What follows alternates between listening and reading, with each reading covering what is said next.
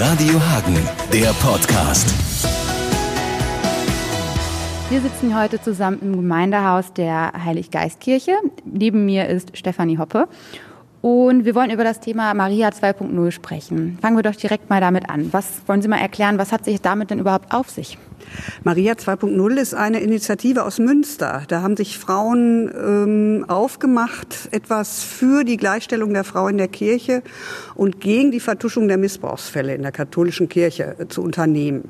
So hat sich diese Initiative gegründet und äh, letztes Jahr im Mai hat sie dann auch offiziell zu einer Streikwoche aufgerufen. Das heißt, die Frauen, die ehrenamtlich in der Kirche tätig sind oder überhaupt ein Amt in der Kirche haben, das einfach mal für eine Woche niederzulegen.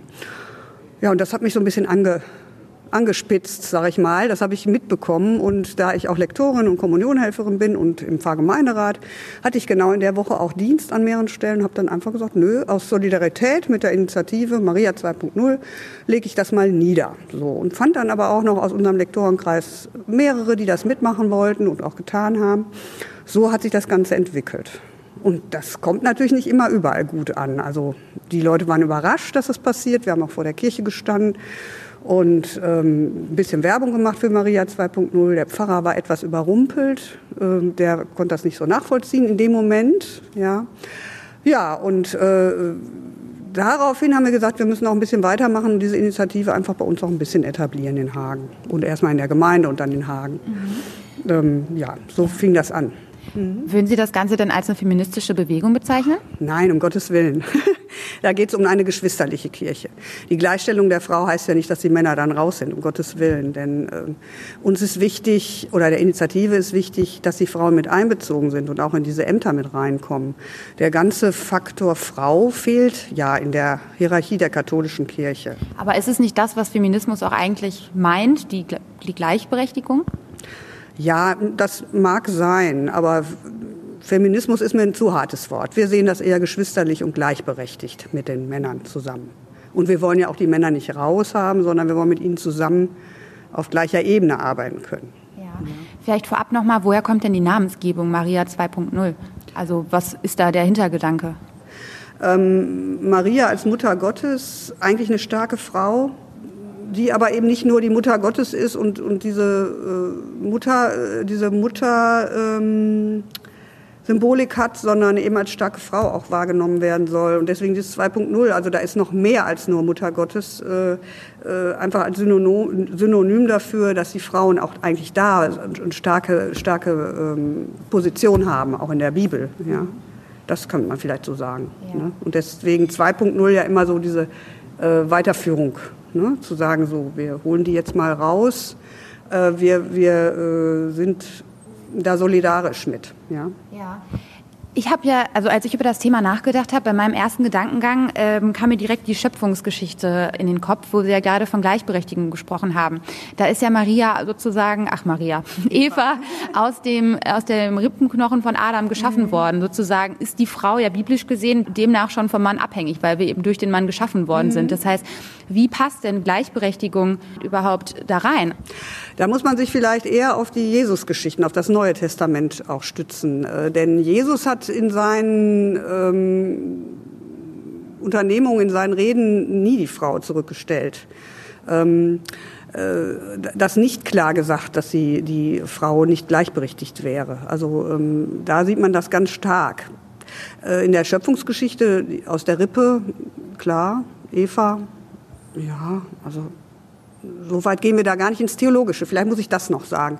Wir gehen jetzt nicht da, dahin, uns selber das ähm, unbedingt äh, jetzt erklären zu wollen, warum das so ist und warum das wichtig ist, äh, theologisch wichtig ist, dass die Frauen gleichberechtigt sind, sondern äh, wir, wir gehen auch dahin zu sagen, es fehlt an der, in der katholischen Kirche ja auch an der an dem Einfluss der Frauen und an dem guten, positiven Beispiel der Frauen an vielen Stellen. Ne? Die Machtstruktur, die Hierarchie der katholischen Kirche ist komplett in Männerhand stark strukturiert, stark machtbezogen. Und äh, da sind überhaupt keine Frauen dabei, die vielleicht auch andere Gedanken und andere Einflüsse hätten. Und äh, auch gerade in Bezug äh, vielleicht auf die Missbrauchsfälle äh, dieser ganze Faktor da rausfällt und äh, es auch schwierig macht, damit umzugehen. Mhm. Also kann man vielleicht sagen, es geht nicht darum, die Geschichte neu zu erfinden, sondern das Ganze einfach voranzutreiben ja. und einen aktuellen Ansatz zu finden? Genau, das ins Aktuelle auch zu heben. Ne? Denn ähm, wenn wir uns unsere Gesellschaft angucken, wo, wo zumindest hier in Deutschland die Gleichberechtigung der Frau ja doch äh, stark ist und da ist, auch in den letzten 100 Jahren so viel passiert ist, spiegelt sich das ja äh, in der katholischen Kirche dann überhaupt nicht wieder. Ja? Und wir sehen uns dazu 50 Prozent also auch ausgegrenzt. Das heißt ja nicht, dass ich jetzt Priesterin werden will. Ich würde ja nicht jetzt äh, die, eine Weihe äh, anstreben, ich als Person. Aber es gibt genug Frauen, äh, gute Theologinnen, die das gerne machen würden, wie es ja auch in der evangelischen Kirche ist, gleichberechtigt mit den Männern zusammen ihren Gottesdienst zu verrichten ne, und ihr, Amt zu verrichten. Und das täte den, äh, den Gemeinden, dem, den Mitgliedern der katholischen Kirche sicher sehr gut, ähm, wenn da beide Aspekte auch äh, Einfluss hätten. Ja. Das heißt, was sind denn die konkreten Forderungen der Bewegung? Also konkret äh, Zugang zu, zu Weiheämtern in der katholischen Kirche, Gleichstellung der Frau in der katholischen Kirche, in allen Ämtern und äh, ähm, Offenlegung, äh, nicht Offenlegung, Transparenz der Machtmissbrauchsfälle und auch Überstellung an weltliche Gerichte. Ja, also das ist ja leider äh, innerhalb dieser Struktur äh, unter dem Deckmäntelchen so auch ein bisschen gehandhabt worden. Und als die ersten Missbrauchsfälle so in die Öffentlichkeit kamen, ähm, wurde es ja auch klar, dass das nicht äh, gut unbedingt bearbeitet wurde und auch Opfer, Täter, ähm, dass das nicht richtig äh, gehandhabt wurde. Ja. Das ist also die beiden Hauptanliegen. Ne? Und für uns jetzt, unsere Gruppe hier in, in, in Emst oder im, im, pastoralen Raum, uns ist auch wichtig, dass das Geschwisterlicht läuft. Dass wir jetzt nicht äh, reine Frauengottesdienste machen, sondern dass wir mit den Zelebranten zusammen, mit den Männern zusammen was aufbauen und verändern. Mhm. Ja, das ist uns ganz wichtig. Denn äh, das wäre ja auch unchristlich jetzt äh, im schlechtesten Sinne nur feministisch zu arbeiten. Ja. Mhm. Jetzt haben wir gerade schon angeschnitten, die Reaktionen waren da aber gar nicht so positiv oder wie würden Sie die Reaktion beschreiben? Ja, da ist große Unsicherheit. Das ist man ja überhaupt nicht mehr gewohnt, dass ähm, Frauen da vielleicht oder dass mal gestreikt wird oder dass, äh, dass man überhaupt mal was den Mund aufmacht und was sagt dazu oder eine Veränderung wünscht. Ähm, das ist ja gerade so in der katholischen Kirche über die Jahrhunderte äh, so schön eingeübt worden. Ne? Die Frauen, äh, die sind für die für die Arbeiten drumherum so ein bisschen zuständig. Äh, die sind auch in den Gremien zwar, aber sie sind im Endeffekt nicht vorne am Altar bei den Männern auch. Ne? Und ähm, man putzt die Kirche, man stellt die Blümchen hin, man macht den äh, Kaffeenachmittag. Äh, da haben wir alles getan und ich habe mir auch lange überhaupt keinen Gedanken dazu gemacht. Aber diese Maria 2.0 Initiative in Münster, die hat da sowas angetriggert. Ja, und das bei vielen. Das hat ja jetzt große Kreise auch gezogen und sie, auch außerhalb Deutschlands, außerhalb Europas tatsächlich auch. Ist das angekommen, so ein bisschen. Okay. Und gut, es hat für Unsicherheit gesorgt, aber das war vielleicht die erste Reaktion. Wie war dann jetzt die zweite? Wie wurde es dann jetzt aufgenommen? Also nach den ersten äh, äh, Abwehrhaltungen, sag ich mal, auch unseres Pfarrers, das geht nicht, wir können hier nicht streiken. Und äh, dann natürlich auch Enttäuschung auf unserer Seite, äh, haben wir aber das Gespräch gesucht. Das wurde von beiden Seiten auch sofort angeboten, also auch vom Pfarrer. Lasst uns darüber reden. Äh, wir können da was zu machen. Er war in dem Moment halt überrumpelt. Und deswegen haben wir da diesen, diese Auftaktveranstaltung im September initiiert. Wir haben dazu drei äh, Mitbegründerinnen von dieser Maria 2.0 Initiative in Münster eingeladen, drei Frauen. Die sind auch gekommen und hatten hier in dem Saal, wo wir gerade sitzen, dann auch ein großes Informationstreffen. Da waren über 100 Leute hier. Ja, da haben wir doch gemerkt, das ist ein Thema, was viele berührt und vielen wichtig ist. Und die haben eben dann äh, davon erzählt, wie, wie ihre Initiative sich gegründet hat, was sie für Anliegen haben. Und äh, es war ein ganz gemischtes Publikum, Männer, Frauen gleichwertig, äh, also äh, zahlenmäßig gleichwertig. Der Pfarrer war dabei. Also es war uns wichtig, auch mehr noch dazu zu erfahren zu dem Thema Maria 2.0. Und ähm, ja, und dann daraus hat sich dann dieser Arbeitskreis jetzt für die nächsten Schritte entwickelt. Mhm. Wie lief denn da die Diskussion ab? Was wurde so besprochen? Wie waren die Haltungen? Wie ist man vielleicht auch rausgegangen? Also ähm, es waren äh, eine Theologin, die da saß und zwei Frauen, die so in der Initiative auch mitmachten, ähm, die sich eben unwohl fühlten in dem, was sie taten und merkten, wir fühlen uns nicht wahrgenommen als Frauen. Und dieser Wunsch aus ihnen so herausgewachsen ist, wir müssen von unten äh, als Gruppe was tun und uns mal, äh, mal aufmucken und uns mal bemerkbar machen, dass das so nicht geht. Äh, ausschlaggebend auch war äh, diese Missbrauchssituation, der Umgang damit. Das hat vielen sehr äh, auf dem Herzen gelegen und sehr berührt berührt. Ähm, diese beiden Faktoren haben diese Frauen dazu gebracht, die Initiative anzustoßen. Hier in der Diskussion haben sie eben äh, viel davon erzählt, vor allen Dingen von, auch von den Gefühlen und den Beweggründen, warum sie dazu gekommen sind, so ganz persönliche Eindrücke. Ähm, das war sehr, das war sehr berührend auch zu hören. Ähm, ja, und, und erzählt, was sie alles an, an äh, Initiativen da schon gemacht haben. Ne? Also diese, diese äh, Streikwoche, die gewesen ist, und dass sie eben auch jetzt ihre, äh, ihr Wissen, theologisches Wissen, aber auch ihr inhaltliches Wissen äh, verschiedenen ähm, Gruppierungen zur Verfügung stellen. Also wirklich durch Deutschland fahren und, und sich auch da zur Verfügung stellen, zu diskutieren. Äh, da wird eine Website betrieben, da ist, die sind bei Facebook vertreten. Es wird alles geteilt, was zum Thema ähm, gesendet, geschrieben wird, ob das jetzt von den Bischöfen selber ist, ob das von den Tageszeitungen ist oder ähm, auch vom synodalen Weg, was da, was da so ist, das wird alles geteilt, um, um sich auch eine Meinung bilden zu können zu den Themen. Ja. Und auf männlicher Seite, wie sah es da dann aus nach dieser Diskussion? Also die Männer, die hier waren, bemerkte man, dass, man, dass sie natürlich auch pro waren. Ne? Also dass sie schon auch dafür waren und das Problem auch sehen. Ne? Ähm, es gab ganz wenige Gegenstimmen nur. Äh, das kann ich jetzt nicht beurteilen, wie viel das tatsächlich dann auch ist. Ähm, ja, aber insgesamt war es ein positives Erfassen. Man wollte einfach mehr darüber wissen, was bewegt diese Frauen, das zu tun, was steckt dahinter und warum ist das so wichtig. Ja, das war durch die, durch die ähm, Diskussion geführt hat dann der Leiter von der Telefonseelsorge. Ne? Extra jemand von außen, der, der da ein bisschen durchführt. Ne? Es war mehr so, ähm, ja, es war ein Austausch. Ne? Sie haben sich kurz vorgestellt, haben, haben erzählt, was ihre äh, Beweggründe sind und dann haben wir uns ausgetauscht und so Fragen gestellt. Ne? Ja. Sie haben jetzt gerade davon gesprochen, dass auch viele Frauen da sehr betroffen waren. Ähm, vielleicht auch mal aus persönlicher Sicht, was macht dieser, ich nenne es mal ganz vor, Chauvinismus da mit einem, dass man eben immer nur diese unteren Aufgaben zugespielt bekommt und auch mal irgendwie realisiert, es herrscht gerade überhaupt gar keine Gleichberechtigung hier in unserem System. Was macht das persönlich mit einem? Wie fühlt man sich da? Ja, in dem Moment, wo wir eben da äh, diese, eigentlich in der Kirche zum Streik aufrufen wollten und das dann nicht durften, ne, äh, war ich schon enttäuscht, weil man das ja nicht kennt als Frau. Wenn man normal im Arbeitsleben steht, gesellschaftlich ist das ja so in der Form nicht vorhanden. Das hat mich persönlich so ähm, äh, gestört und traurig gemacht. Aber wie gesagt, ähm, bin dann auch nicht jemand, der, der sagt, ich höre dann jetzt auf und jetzt ist alles blöd, sondern man muss dann natürlich auch Wege finden. Und das kann man nur gemeinsam, indem man das von unten bewegt. Ja, also ähm, gemeinsam da Entwicklungen anstößt und einen gemeinsamen Weg geht. Ne? Männer und Frauen zusammen, das ist ganz wichtig.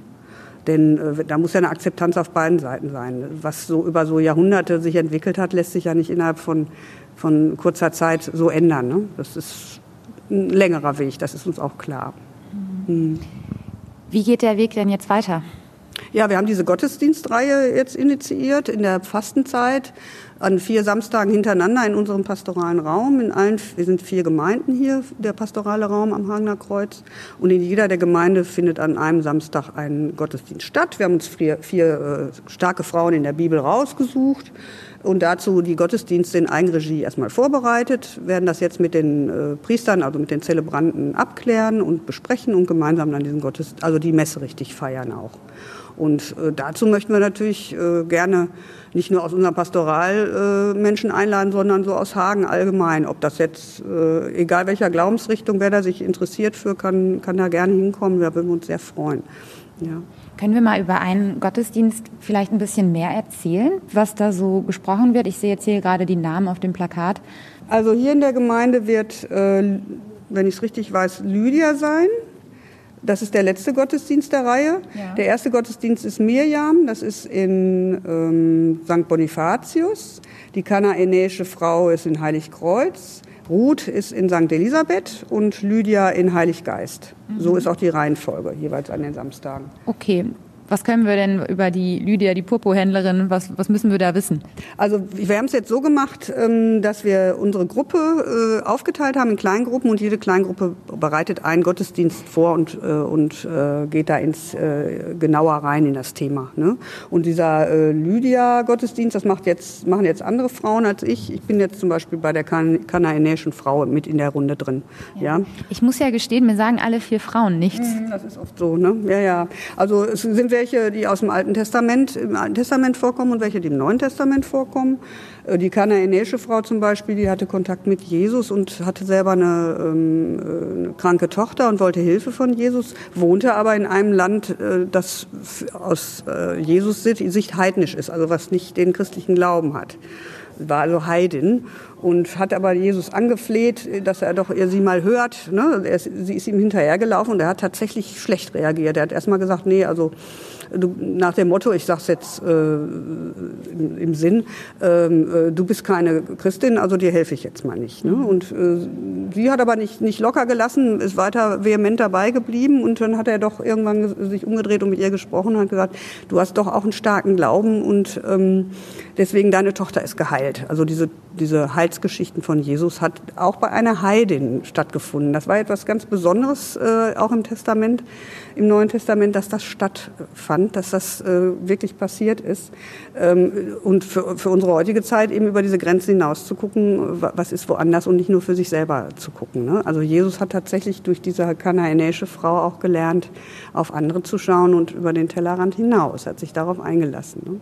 Das sind immer so, man muss das in den Texten dann halt auslegen und gucken, äh, starke Sachen, wenn man das in die Zeit noch setzt, äh, ein unglaublicher Schritt, der getan worden ist da, ne, in dem Moment. Mhm. Ne? Und äh, so ist es bei den anderen äh, Frauen da eben auch an manchen Stellen. Ne? Deswegen haben wir diese starken Frauen so rausgepickt.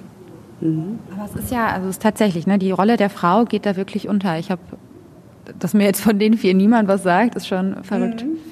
Okay, haben Sie, können Sie noch vielleicht über eine weitere was erzählen? Ja, Lydia war zu ihrer Zeit schon eine, absolute Geschäftsfrau. Das hätte man ja auch nicht gedacht ne, zu der Zeit, äh, dass, dass es das gibt. Aber die hat schon äh, Handel getrieben, die war richtig Leiterin, eine, eine Purpurhändlerin. Also äh, Purpur ist ja eine, eine Farbe für, für Stoffe, so eine Stoffhändlerin. Und ähm, die hat zusätzlich aber auch schon äh, Gemeinden, Gemeindegottesdienst bei sich gefeiert, also Versammlungen gehalten schon als Frau. Ne? Also gab es auch das immer schon. Äh, klar, das wurde nicht immer so publik gemacht, auch in der Kirche oder äh, es ist daraus nichts erwachsen aus dem, was eigentlich schon in der Bibel steht. Das ist sowieso, also es steht eigentlich alles schon drin, man muss es nur so rauskitzeln. Mhm. Ja. ja. jetzt sehen wir ja gerade eben, die, die Rolle der Frau ist gar nicht so schwach, wie wir es vielleicht immer denken. Es gibt auch positive Beispiele. Was ist denn dann trotz allem die kirchliche Begründung sozusagen über diese Position der Frau? Also das hat sich ja über die ganze Zeit äh, so entwickelt. Ähm, die Gesellschaft hat damals ja noch nicht das wiedergespiegelt, was vielleicht doch in der Bibel schon auch drin stand. Die Frau hatte eben keine gute Position an vielen Stellen und ähm, die Kirche hat das dann mit auch aufgenommen und hat äh, eine männliche Machtstruktur daraus gebildet. Ja. Aber ich bin keine Theologin und keine äh, Historikerin. Ähm, ich kann das jetzt nur so mit meinen eigenen Worten sagen. Ne? Also ähm, deswegen so empfinde ich das. Aber für mich steht eigentlich in der Bibel, vor allem im Neuen Testament, soweit das so drin, dass man eigentlich gar keine Berechtigung hat, die Frauen da komplett rauszunehmen. Das steht nirgendwo, dass das so sein muss. Werden die Gegner dieser Aussage natürlich auch immer Stellen finden, um mir das Gegenteil zu beweisen, ne? klar. Aber für mich ist, ich sag mal, auf, auf dieser Ebene äh, finde ich da keine Substanz, dass die Frauen da nicht gleichberechtigt handeln dürften. Ja. Meine, die evangelische Kirche, ne, die macht es ja auch. Also die findet ja auch ihre Berechtigung, Frauen und Männer gleichwertig ähm, äh, bestehen zu lassen in ihrer Kirche. Ja, das ist so. Ja, eben. Es ist ja nicht, wie Sie es, Sie haben es gerade geschwisterlich genannt. Das mhm. ist es ja eben nicht, ne? Ja, ja, in dem Moment dann nicht. Ne? Auf vielen Ebenen, klar, sind Frauen dabei, auch schon in Verwaltungsebenen, auch in der Kirche kommt das so langsam. Aber das ist es ja nicht. Es ist ja ähm, auf einer anderen Ebene, wo es, wo es nicht stattfindet, das Geschwisterliche. Mhm. Ja, dann hoffen wir mal, dass das in die richtige Richtung so weitergeht. Man kann nur von unten, ähm, also an der Basis, wo es ja eigentlich auch schon anders gelebt wird, weitermachen. Ähm, man merkt ja auch durch den synodalen Weg, der jetzt eingeschlagen wird mit den Laien, den Priestern, den Bischöfen zusammen, dass da auch Bedarf ist, da zumindest drüber zu reden, was an Veränderungen daraus erwächst, muss man dann, muss man dann schauen. Ja. Okay, dann wollen wir mal langsam ein Schlusswort finden. Vielleicht können wir noch ein letztes Mal ein bisschen die Werbetrommel hier rühren und vielleicht noch mal dazu aufrufen, eben auch diese Gottesdienste zu besuchen. Ja, also das, da würden wir uns sehr freuen. Das fängt am 7. März an, äh, Samstag, den 7. März um 17 Uhr in St. Bonifatius, äh, den Woche, die Woche drauf dann um 17 Uhr in Heiligkreuz in unseren Gemeinden im pastoralen Raum, am 21. dann in St. Elisabeth, allerdings um 18 Uhr und am 28. um 18 Uhr in Heiliggeist in der Kirche. Und jeweils immer zu einer anderen Frau dann ein gestalteter Gottesdienst. Wir würden uns freuen, wenn, wenn aus dem Hagener Raum viele da Interesse hätten und kämen. Prima. Vielen Dank, Stefanie Hoppe. Gerne. Radio Hagen, der Podcast.